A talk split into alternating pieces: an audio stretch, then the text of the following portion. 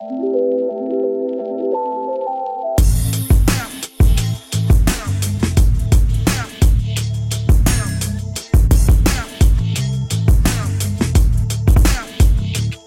Willkommen zu einer neuen Folge OMR Media. Hier interviewe ich Pia Frei, Mitgründerin von Opinory, Menschen aus der Medienwelt dazu, was gerade ansteht. Und was bei unserem heutigen Gast Sebastian Esser ansteht, ist durchaus spannend und hörenswert. Es geht um Memberships, also einem Trendthema und Bezahlmodell für journalistische Inhalte, das als eine Alternative zu Paywalls gehandelt wird und zum Beispiel vom Guardian sehr erfolgreich genutzt wird. In einem Membership-Modell werden Inhalte typischerweise nicht hinter einer Bezahlschranke weggeschlossen, sondern man bezahlt für frei zugängliche Inhalte, weil man eine Medienmarke oder einen Autoren unterstützen will.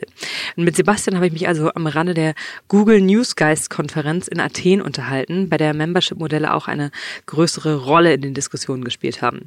Sebastian kennt man vielleicht noch als einen der Gründer von Crowdreporter, dem crowdfinanzierten Qualitätsjournalismus-Startup, das vor einigen Jahren angetreten ist. Und inzwischen macht Sebastian was Neues, nämlich Steady. Und Steady ist interessant, weil sie eine Servicelösung sind, mit der ich als Blogger oder Medienmarke ohne viel Aufwand ein Membership-Modell installieren kann und alles von Bezahlprozess bis rechtlichen Fragen von Steady abgewickelt wird, wofür sie dann zehn Prozent der Mitgliedbeiträge bekommen. Also Sebastian ist Experte auf dem Membership-Thema. Und ich finde, im aktuell anhaltenden Paywall-Trend wären Membership-Modelle auch für traditionelle Medienhäuser echt interessant, weil ich als User deutlich eher dazu bereit bin, neben meinem einen Abo mehrere einzelne Autoren oder Themenkanäle einer Medienmarke mit einem einem regelmäßigen kleinen Beitrag zu unterstützen, als drei weitere vollwertige Abos von, weiß nicht, 12 Euro aufwärts abzuschließen.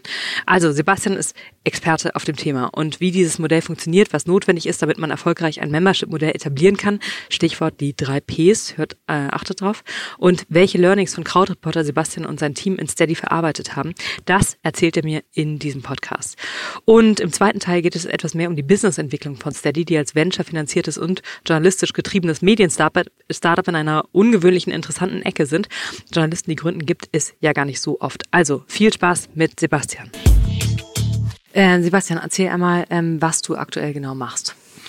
Also, ich bin Herausgeber von Krautreporter, einem digitalen Magazin, das 100% äh, Mitgliederfinanziert ist. Und gleichzeitig bin ich Mitgründer äh, von Steady, das ist eine Membership-Plattform für unabhängige Medien. Da sind ähm, ungefähr 450 ähm, Publisher nennen wir die. Ähm, das geht vom Ein-Mann-Podcast bis zu einem größeren News-Team, ähm, äh, äh, die, unsere, die unsere Kunden sind ähm, und für die wir Mitgliedschaftsprogramme abwickeln. Warum macht ihr es genau auf dieser Kundengruppe? Warum, also ich meine, es ist ja hier, hat man auch von äh, vielen, vielen Verlagen gehört, die sich über dieses, über Memberships äh, Gedanken machen. Warum sind hm. das für euch keine keine Kunden?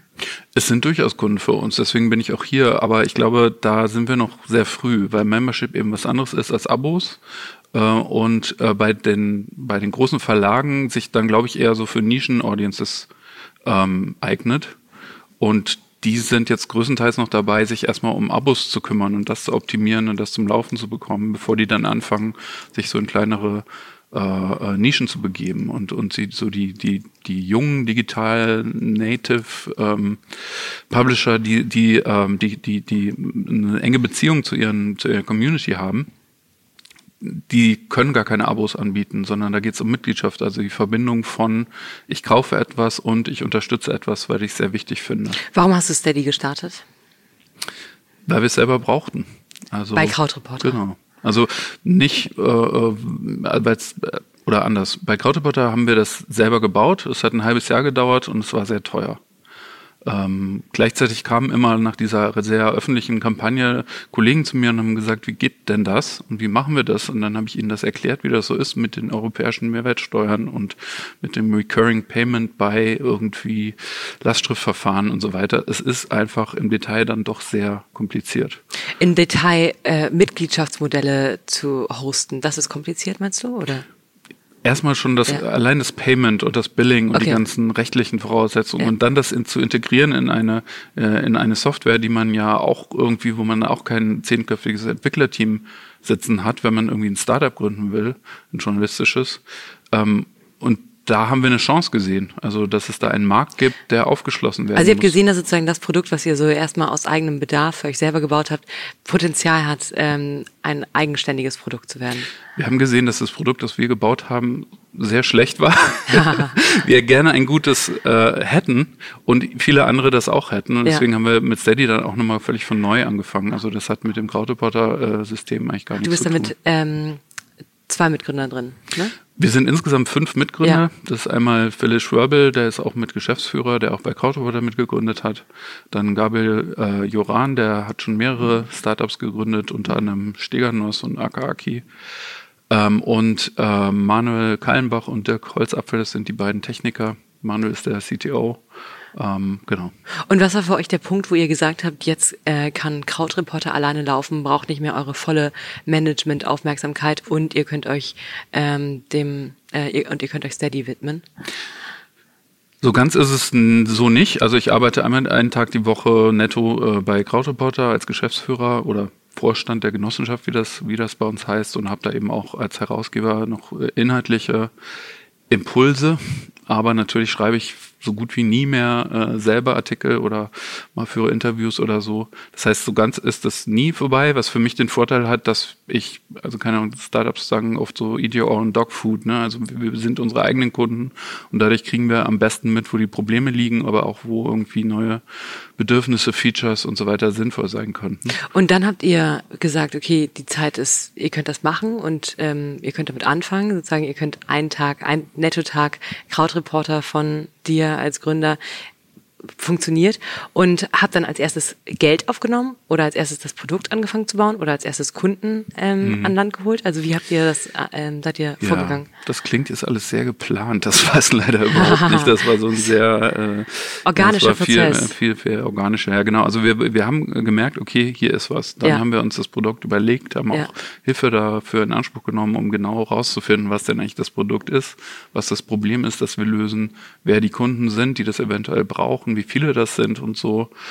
Ähm, und wir haben uns dann auf die Suche nach Finanzierung gemacht, haben tatsächlich dann, äh, weil das gerade ausgeschrieben wurde, neu in dieser ersten Runde von diesen Google DNI-Förderungen eine abbekommen, die uns ermöglicht hat, so ein MVP zu bauen. Und dann haben wir, ich glaube, jetzt insgesamt neun Business Angel mit an Bord holen können, nach und nach. Immer, das war auch durchaus mühsam, weil so Medien-Startups nicht gerade beliebt sind. Das sind so ein bisschen beschrien, äh, verschrien bei, bei Investoren. Ähm, aber das sind alles, und das sind auch übrigens alles keine Medienleute, sondern das sind alles selber Gründer von, von Startups, äh, die einfach anders da drauf gucken. Also mit, mit, ähm, mit, mit Leuten aus der Branche sind wir da nicht weitergekommen. In dieser frühen Phase zumindest. Und wie funktioniert jetzt das Produkt? Also ich bin ein unabhängiger Blog mhm. und äh, ich möchte den monetarisieren. Genau, dann hast du wahrscheinlich äh, WordPress auf irgendeinem Server oder irgendwie für 15 Euro oder ich weiß nicht, was das kostet, äh, äh, irgendwo gemietet.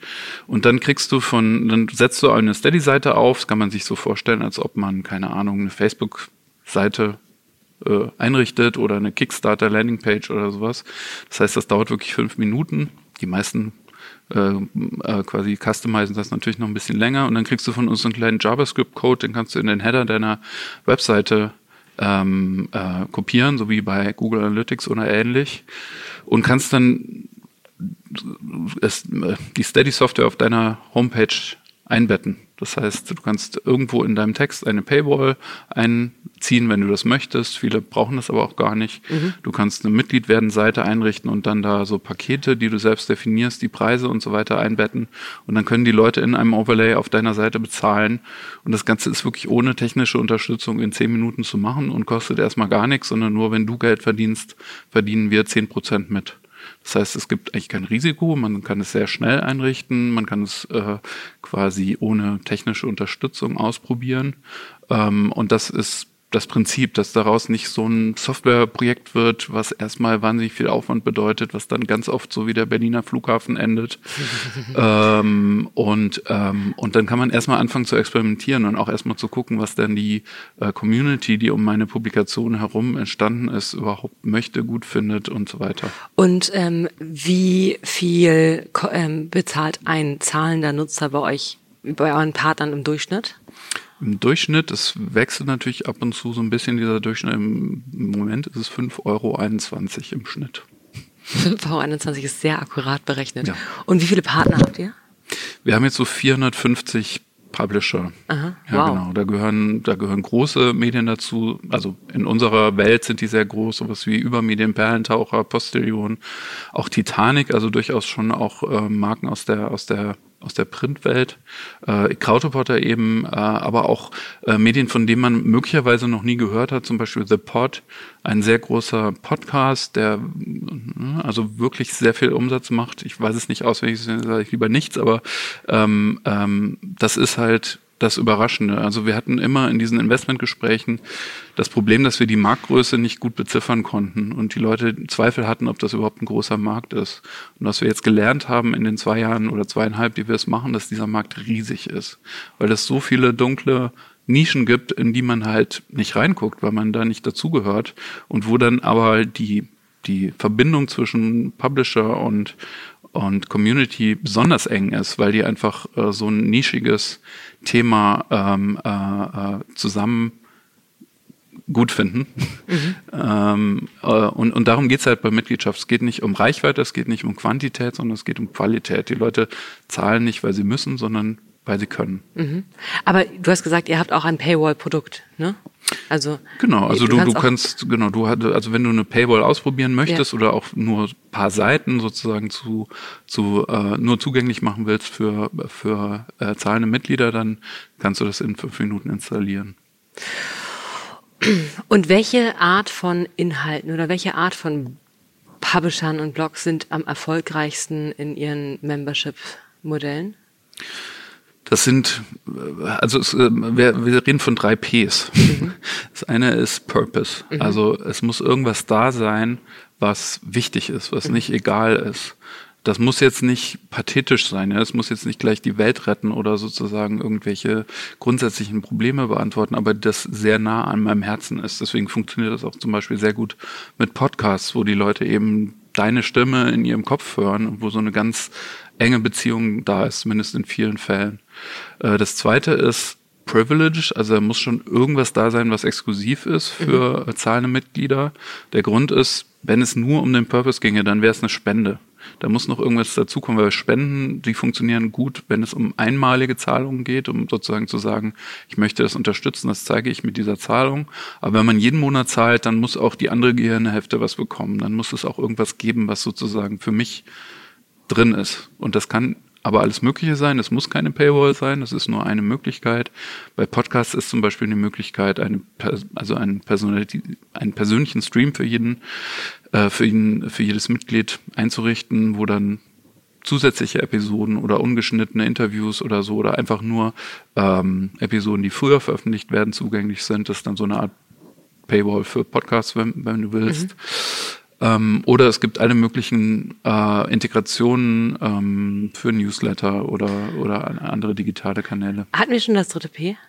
Und das dritte P ist Participation. Aha. Also es funktioniert immer dann besonders gut, wenn es nicht in eine Richtung geht, diese Kommunikation, sondern wenn es wirklich digitale Internet Zeug ist.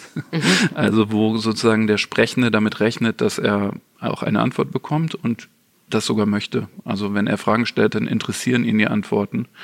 Ähm, und das ist das, wo sozusagen traditionelle Medien noch am meisten kulturelle Probleme mit haben. Und deswegen zu deiner Frage vom Anfang, bei den Digital Native Produkten, die aus der Internetkultur heraus entstanden sind, da ist es klar, da muss man gar nicht mehr, muss man die Kultur nicht mehr verändern, sondern die arbeiten schon so. Mhm. Kannst du einen Publisher benennen, der diese drei Ps par excellence, par excellence ähm, erfüllt? Okay, jetzt ist es so wie, welches Kind hast du am liebsten? ähm, ja, also zum Beispiel der äh, Martin Fernsen, äh, den kennen möglicherweise auch viele deine Hörer. Ähm, der war früher bei beim ZDF und bei Bento für Social Media zuständig und hat immer nebenbei diesen Social Media Watch Blog betrieben, aber eigentlich ein Newsletter, ich glaube sogar ein täglicher Newsletter. Ähm, und, äh, und das macht er jetzt hauptberuflich, hat über 800 zahlende Mitglieder ähm, äh, und das ist sozusagen ein B2B-Produkt, was einfach nur aus seiner Leidenschaft entstanden ist, nicht nur den rauszuschicken, sondern jeden einzelnen dieser Mitglieder auch dann zu kontaktieren, immer wieder Fragen zu beantworten auf Twitter oder eben per E-Mail. Also das ist wirklich, das lebt nicht nur davon, ähm, dass er da Lust drauf hat, sondern da kommen seine Informationen her. Siehst du von dem, was du jetzt aus den Erfolgsfällen aus eurem Portfolio mitgenommen hast, siehst du da, ähm, bist du da optimistisch, dass traditionellere, größere, klassische Verlage es hinbekommen, so ein Community-Gefühl zu etablieren und diese drei Ps, von denen du sagst, die sind notwendig dafür, damit es, damit es, damit es läuft, die zu erfüllen? Ja, das glaube ich. Also, Was muss dafür passieren? Naja, also ich glaube nicht, dass es sich jetzt zum Beispiel lohnt, keine Ahnung, für Spiegel Plus oder so jetzt auch noch eine Spiegel-Mitgliedschaft einfach so daneben zu setzen, sondern da geht es dann darum, einen einzelnen Autor, eine Reporterin oder so, äh, der ein eigenes Tool an die Hand zu geben, um eine Mitgliedschaft um sich herum aufzubauen. Ah, du sagst sozusagen, klassische Medien könnten es komplementär benutzen. Genau, also es, es ist, man muss sich nicht entscheiden, sondern, ähm, sondern Mitgliedschaften ist für eine spitzere Zielgruppe, die aber auch möglicherweise Abos hat, vielleicht aber auch nicht, aber die sich nur für einen Teil des Produkts interessiert. Also wenn wir bei Spiegel Plus bleiben, dann könnte sicher eine ähm, eine Stokowski-Mitgliedschaft funktionieren oder eine Lobo-Mitgliedschaft oder so. Ähm, also in, ich glaube, in jedem, in jeder Online-Zeitung gibt's ein oder mehrere Stimmen, ähm, die ganz besonders treue Follower haben. Oder es gibt eben Produkte, zum Beispiel bei, bei, äh, bei, bei Zeit, die, die, die Podcasts, wo das Geschäftsmodell im Moment halt Werbung ist, aber warum nicht Werbung plus Mitgliedschaft? Keine Ahnung, zum Beispiel der Crime-Podcast fällt mir jetzt ein. Da gibt's Leute, die warten drauf, dass die der, nächste der Folge erscheint. Ja, so, so heißt ja. der richtig, ja genau. Ähm, aber das sind jetzt nur Beispiele, also ja. da habe ich auch noch nie mit niemandem drüber geredet von denen, äh, weil wie gesagt, wir jetzt gerade noch genug zu tun haben, erstmal so diese anderen anderen, äh, diese, diese, diesen anderen Markt irgendwie aufzu, aufzuknacken. Und in dem Markt, in dem ihr euch gerade bewegt, ähm, was sind, welche Wettbewerber nehmt ihr, guckt ihr euch, oder welche anderen Unternehmen, die was ähnliches machen, guckt ihr euch am, am stärksten an? Naja, in Amerika ist sicher Patreon der äh, die bekannteste und größte Marke und eben auch so ein klassisches Silicon Valley ähm, Venture finanziertes, ich meine, sind wir inzwischen auch, aber die haben eben 100 Millionen Investment, eine Bewertung von einer halben Milliarde und auch diese Bewertung ist schon zwei Jahre alt. Also wenn Wie viel Investment habt ihr aufgenommen insgesamt nochmal?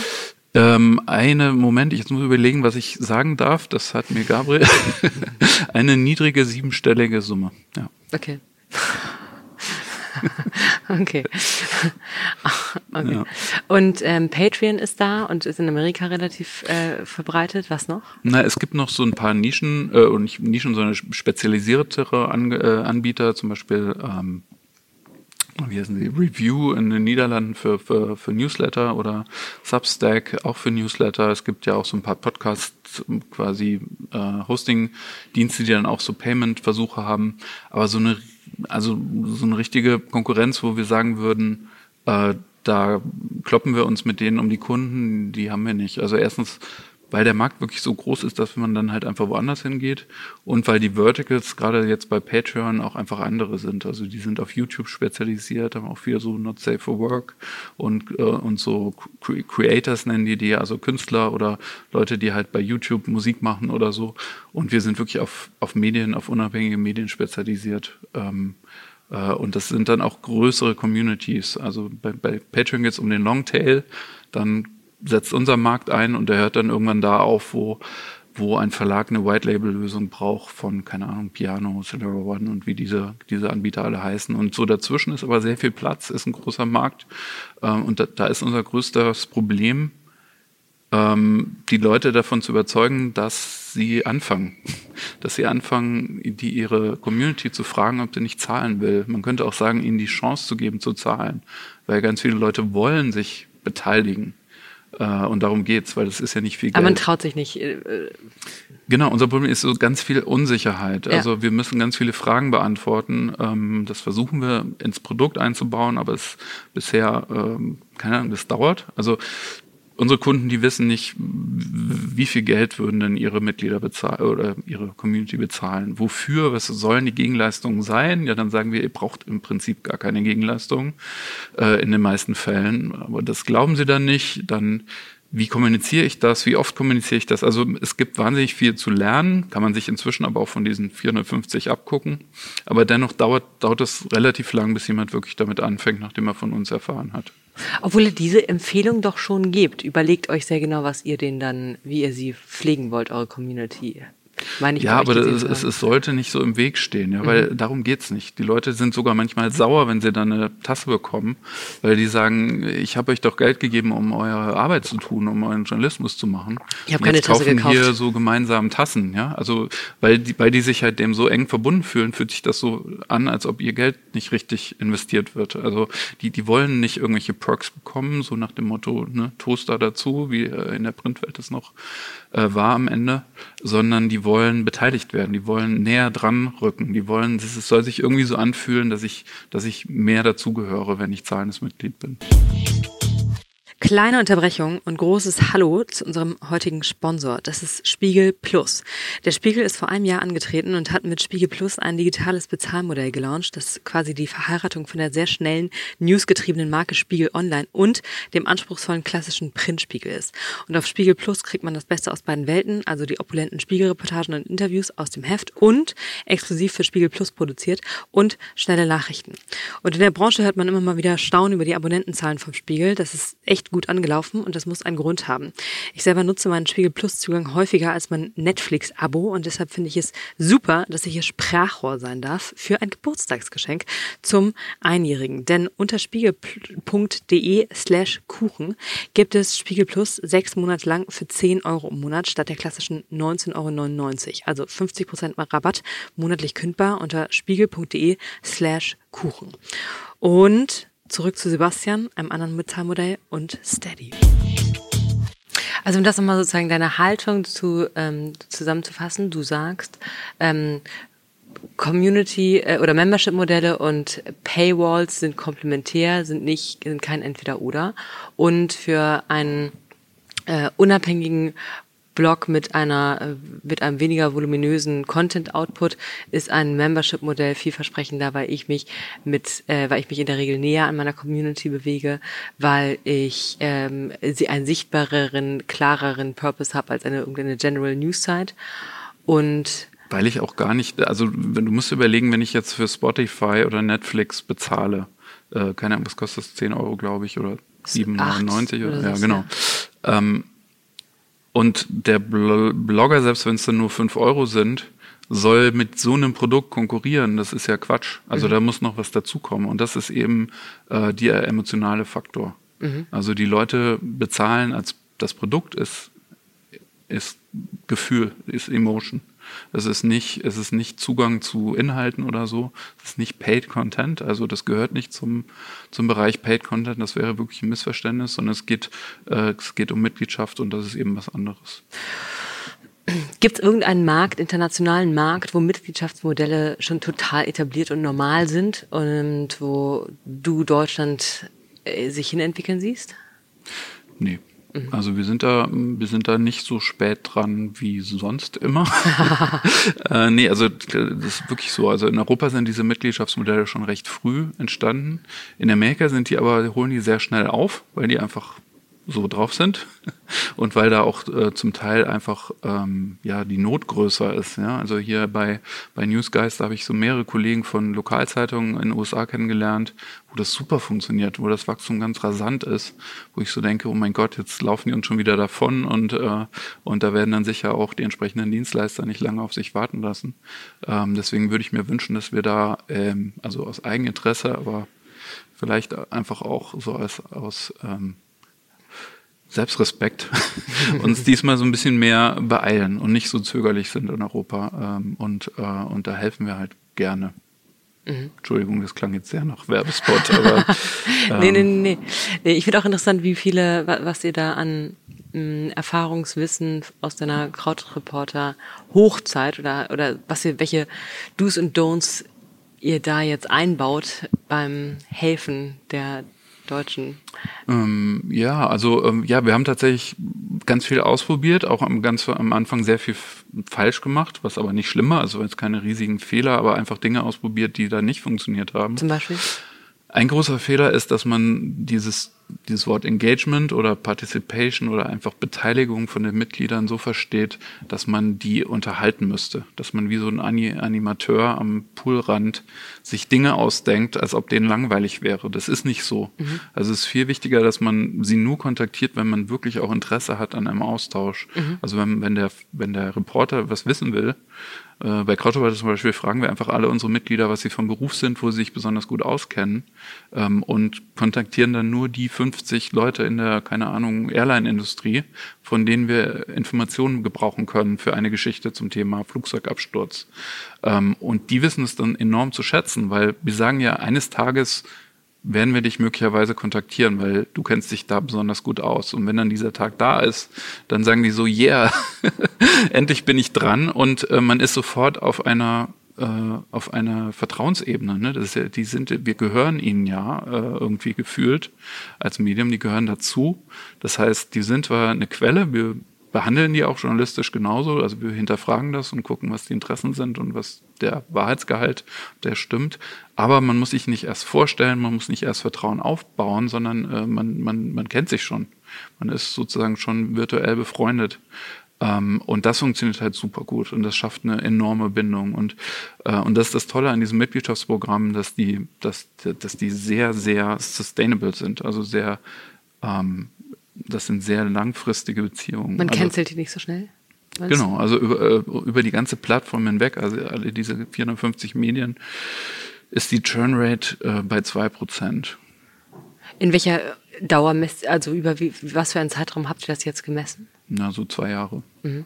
Also das ist jeweils der aktuelle monatliche Stand. Der ist jetzt gerade 1,9 gewesen, letzten Monat 2,1. Und es ist nicht 2%, weil es so schwer ist, sich äh, irgendwie wieder zu entregistrieren und. Überhaupt nicht, nee. Okay. Also das ist, wäre auch ein großer Fehler, den wir, das ist sehr einfach wieder zu canceln, weil das sind, das sind diese Zielgruppen einfach gewohnt. Ja. Also diesen Fehler darf man nicht machen. Ja. Ich möchte jetzt nochmal hören, wie ihr organisiert seid und vorgeht. Also ihr seid ein Team von wie vielen Leuten? Wir sind inzwischen, wenn man alle mitzählt, 24. Und, seid und bei Krautreporter nochmal 20, aber das sind ja, wie gesagt, zwei andere. Steuert ihr Profitabilität an in nächster Zeit? Ähm, okay, ja, wir steuern Profitabilität an, aber nicht in nächster Zeit. Also okay. jetzt geht es erstmal drauf, drum rauszufinden, wie skalierbar ist dieses Modell? Und, äh, äh, und das ist unsere Aufgabe, zu gucken, kriegen wir Wachstumsraten, die im Moment bei sieben Prozent liegen, auf zehn oder zwölf, dann würde unsere Wachstumskurve einen stärkeren, eine stärkere Kurve bekommen und dann würde würde, wenn man die in die Zukunft verlängert, das sehr viel interessanter, würde dann auch höhere Investments rechtfertigen. Und das rauszufinden, ist jetzt gerade unser Job, nicht das auf Profitabilität zu optimieren. Also ihr wollt den, den, den äh, idealen ähm, Sales-Prozess knacken. Genau, also wir denken, dass Sales unsere Art und Weise ist zu skalieren. Ja. Ähm, ich glaube auch, das stimmt. Also es ist tatsächlich ein Sales, äh, ein Sales, ähm, äh, ein Sales-Prozess. Man muss mit den Leuten reden, man muss sie überzeugen. Individuell eins zu eins. Genau, und deswegen nennen wir es auch gar nicht Sales, weil es eher so eine Art Beratung ist. Mhm. Äh, weil das ist ja schon alles da. Die Kunden sind da, natürlich wollen die Leute auch gerne Geld verdienen mit ihrer Arbeit, die sie ganz oft jahrelang kostenlos oder ohne Entlohnung getan haben und wir helfen ihnen dabei, das hinzukriegen. Und sind die dann gesprächsbereit, wenn sich jemand von äh, Steady meldet und sagt, du, ich wollte mich mal darüber, mit dir darüber unterhalten, äh, wie du mit deinen Mitgliedern ähm, Geld verdienen kannst oder deine Community ja, bauen kannst? Also da muss man schon penetrant sein. Ne? Äh, also da bin ich inzwischen, äh, hab ich, bin ich, habe ich, hab ich einen Sales-Hut, den ich aufsetzen kann. Da muss man durchaus auch mal drei E-Mails schreiben und das nicht persönlich nehmen, wenn die, wenn erst die dritte beantwortet wird und die dann sagen, ja, ihr hättet euch ja mal früher melden können. Dann sage ich, ja, wir haben uns doch schon vor einem Jahr gemeldet. Aber keine Ahnung. Was ist euer erfolgreichster Kanal? E-Mail? Also meldet ihr euch über E-Mail oder? Ja. Ich würde denken, dass der bei, bei der Zielgruppe, auf der ihr unterwegs seid, das Social Selling viel besser funktioniert. Kann sein. Also wie gesagt, dieses Investment ist ja erst seit März da. Wir haben ein Team jetzt gerade aufgebaut, ein Sales-Team von sechs Leuten. Die Head of Marketing hat letzte Woche angefangen, Katrin. Ähm, das heißt, das ist jetzt alles noch rauszufinden welcher Kanal am besten funktioniert, bei welcher Zielgruppe und ja und auch wie die Kombination von Marketing und Sales so genau funktioniert. Also im Moment ist unser Problem, dass die Leute meistens noch nicht von uns gehört haben. Ähm, ähm, das heißt, Sales muss eigentlich das Marketing erstmal mitmachen, was natürlich dann zu sehr langen Cycles führt. Und das müssen wir jetzt alles einmal durchdeklinieren. Und wie wird, wie könnte Marketing, wie soll Katrin arbeiten? Also wie wird das Marketing für euch aussehen? Dieses Meeting hatten wir noch nicht. Ach so. Aber es geht tatsächlich darum, dass wir einfach, ähm, dass das einfach präsenter ist. Also dass man ja. einfach merkt, äh, es ist sehr einfach, sowas anzufangen und das passt zu mir und meine Community würde da mitmachen, weil hier gibt es ja hunderte von Leuten, wo ich mir das angucken kann. Äh, und das sollen einfach möglichst viele erfahren. Also das ist noch unser Problem. Äh, deswegen danke für die Einladung, dass es einfach noch nicht so bekannt ist. Ja. Das ist halt noch neu und es ist etwas, was, was sich noch nicht so weit verbreiten konnte. Mit wie vielen, mit wie, auf euren aktuellen Durchschnittszahlungen, ähm, auf den, auf den aktuellen Durchschnittsbeträgen, die ein User zahlt, mhm. wie viele Kunden müsstet ihr an Bord bekommen, um profitabel zu sein, auch wenn das aktuell kein Ziel ist? Das weiß ich nicht. Okay. Kann ich dir gerade nicht sagen, weil es natürlich auch natürlich auf unsere Kosten an, äh, ja. ankäme. Also diese Rechnung, die gibt es irgendwo, aber ich habe sie nicht im Kopf. Und ähm, wenn es um Wachstumspotenziale geht, denkt ihr darüber nach, euer, eure Kundengruppe innerhalb von Deutschland auszubreiten oder mehr andere Märkte zu äh, tackeln? Also wir haben ein internationales Sales Team oder Publisher Relations Team ähm, uns gesucht. Wir wollen in andere europäische Märkte gehen vor allem. Das heißt ein also, externes Team oder innerhalb nee, die sitzen sechs bei Leute? uns in Berlin, aber die, die können alle kein Deutsch, okay. bis auf bis auf Alicia. Also äh, Genau, Deborah ist die Head of, Head of Publisher Relations, ist Amerikanerin, ein Lorcan, ein Ire, Sanket, ein Inder, Katie, eine Australierin und, äh, und die haben alle irgendwie noch andere Sprachkenntnisse und Erfahrungen in anderen europäischen Märkten, weil es geht halt darum, dass man in solchen Märkten, wo man, wo wir jetzt keinen als Gründer kein persönliches Netzwerk haben, anders vorgehen müssen. Also da müssen wir halt äh, anders an die ersten Kunden kommen, die man dann wiederum als äh, Vorbild ähm, äh, herzeigen kann und so. Also das ist jetzt nochmal eine ganz andere Vorgehensweise. Plan ist aber, dass ihr, dass ihr eure Basis und Hauptquartier in Berlin behalt, behaltet oder könnt, siehst du auch äh, die Möglichkeit, dass ihr dann eure Außenposten Teams einrichtet. Also manche Unternehmen operieren hm. ja aus einem zentralen Markt und manche setzen sich in die Märkte rein, in die sie wollen. Ja, nee, also ich habe vier Kinder, ich muss die morgens in die, in die Schule und in die Kita Kinder, bringen. Das ich gar nicht.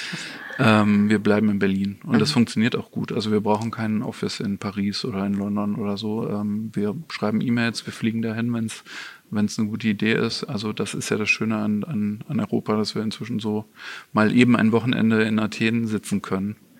Ähm, äh, das, das kann alles aus Berlin heraus passieren. Wie das ist, wenn wir mal in andere Kontinente, äh, wann, wenn und ob äh, und so weiter, wie das dann funktioniert, das weiß ich noch überhaupt okay. nicht. Und jetzt nochmal zwei, drei Takte zu dir. Äh, siehst du dich selber noch als Journalist oder Unternehmer? Ich bin beides. Ich bin im Moment ähm, liegt mein Journalistensein im als Tiefkühlfach. Aber äh, ich finde, man hört da auch nicht mit auf. Also es ist ja auch irgendwie so ein Mindset oder auch die Sachen, mit denen man sich unterhält. Oder die Brille auf die sich, Welt bleibt. Genau, ja. und wie man sich informiert, vielleicht ein bisschen intensiver als so der Durchschnittsnachrichtengucker äh, oder so. Und ehrlich gesagt, wenn man so, wenn ich so ganz weit in die Zukunft gucke, dann sehe ich mich auch eher wieder da im Moment ist das super und ich will das unbedingt rausfinden, wie weit ich diesen, diese Schraube aufdrehen kann. Ähm, und und ich, ich glaube, es ist auch gerade in der Situation, in der wir sind, als Industrie, sagen hier immer alle, wichtig. Also das ist einfach ein Problem, wo ich gerne mit dran arbeiten möchte. Aber ich glaube, ich werde nicht aufhören, Journalist zu sein und irgendwann sagen, das interessiert mich nicht mehr. Ist dein Ziel mit Steady, ist dann auch irgendwann zu verkaufen? Ich meine, ihr seid Venture finanziert, ihr seid anders als Crowdreporter. Ist das ein auf Das ist eine Option. Ähm, wir haben, äh, wir haben zwei Investoren, die beide sehr angenehm sind. Das eine ist, ähm, ist, ist Müller Medien in, in, in Nürnberg, ähm, was auch traditionell ein Medienunternehmen ist, aber jetzt vor allem in Startups investiert. Und ich glaube, für die wären beide Optionen denkbar. Also sowohl sozusagen der der VC-Weg, wo man einfach ähm, eine, ein Hockeystick-Wachstum hinbekommt, als auch ein profitables mittelständisches deutsches oder europäisches Unternehmen wären, glaube ich, gute Alternativen für die. Äh, die IBB Berlin, ähm, äh, über die Beteiligung muss man sagen, ähm, die sind VC, die wollen, die wollen äh, auf den Exit raus. Und für uns wäre auch beides okay. Wir gucken halt mal. Mhm. Aber das ist nichts, was jetzt gerade irgendwie schon Thema ist. Dafür sind wir einfach noch zu jung. Das finde ich cool. Das generell klingt das ein bisschen wie eure, äh, eure Einstellung sozusagen so, mal gucken, wo das, wo das mal gucken. Also sozusagen so, es klingt wie ein organisches Wachstum, was ihr da äh, in die Welt gesetzt habt. Also das ist wirklich für ein Startup, wenn du dir unsere Wachstumskurve anguckst, schon ungewöhnlich. Das ist halt wahnsinnig stabil. Da kommt einfach jeden Monat kommt so eine kleine Schicht Baumkuchen drauf äh, immer, äh, bisher war es so 5%, jetzt seit das Sales-Team dabei ist, sind so 7%. Wenn wir das hinkriegen, ne, wird dieser Baumkuchen sehr komisch aussehen. aber hoffentlich ist es so. Ähm, aber wir haben einfach jeden Monat mehr Umsatz und, und das ist einfach sehr stabil, weil das monatliche Zahlungen sind, der Churnrate sehr niedrig ist äh, und, und, man muss einfach nur oben drauf schichten. Und also aktuelle Herausforderung cool. oder Plan für euch ist, ähm, oder was ihr gerade testet mit eurem Sales-Team ist, wie ihr, wie ihr diesen Sales-Prozess noch weiter skalieren könnt, um ja, genau. Also wir haben schon natürlich Erfahrung in Deutschland. Da funktioniert es immer so, dass man sich ein Vertical vornimmt, ja. da einen sogenannten Lighthouse-Publisher findet und dann kommen die anderen von selbst, die dann sehen, äh, das funktioniert und äh, hier diese Person, die ich respektiere, macht das auch. Äh, dann kommen die von selbst zu uns. Äh, das heißt, auf diesen Lighthouse-Publisher kann man relativ viel Energie äh, aufwenden ich kann mir vorstellen, dass es bei euch vielleicht ähnlich ist, ne, wenn man sieht, keine Ahnung, äh, die FT ähm, äh, hat Opinory, dann sage ich als Regionalverlag vielleicht nicht, ist mir zu unsicher oder so. Oder Hat das definitiv ist ein Einfluss und Effekte. Genau. Und so könnten wir es natürlich auch äh, in anderen Märkten machen, aber da können wir nicht hingehen und sagen, hey, hier, wir kennen uns seit fünf Jahren und übrigens, wir haben Krautreporter ja. gemacht und so, da müssen wir neu uns vorstellen. Und wie das genau funktioniert, das. Das Jahr ist auf Halbzeit, 2019, ungefähr Halbzeit. Was wäre das Beste, was dieses Jahr für euch noch passieren könnte? Oder für dich? Für dich, für dich slash euch. Ja, das Beste, was passieren könnte, ist, dass unser Plan funktioniert. Ja, also, weil da, wenn der funktioniert, dann ist alles gut. Dann geht es weiter, dann können wir das einfach so weitermachen. Wenn da irgendwas. Das heißt, dass ihr mit eurem, mit, aktuellen, mit eurem aktuellen Team die Zielbenchmarks erreicht, die ihr euch gesetzt habt. Genau, so ja. einfach. Okay. Also ich meine, keine Ahnung. Mhm. Und, und, wenn wir die nicht erreichen, dann ist es aber auch keine Katastrophe, aber da müssen wir halt ein bisschen bescheidener denken. Aber im Moment sieht es sehr gut aus. Cool. Sebastian, danke und viel Erfolg. Ich finde super. Danke für die Einladung. Danke. Vielen Dank fürs Zuhören. Ich habe den sachdienlichen Hinweis bekommen, dass man mir gerne Feedback mitteilen würde und das nicht nur über meine Social-Kanäle gehen sollte. Deshalb gibt es jetzt eine E-Mail-Adresse. Das Postfach omrmedia in einem Wort und opinory O-P-I-N ary.com. Freut sich ab sofort über Kritik, Lob, Vorschläge für Gäste etc. etc. omrmedia at opinory.com. Welcome to my inbox und bis in zwei Wochen. Ciao.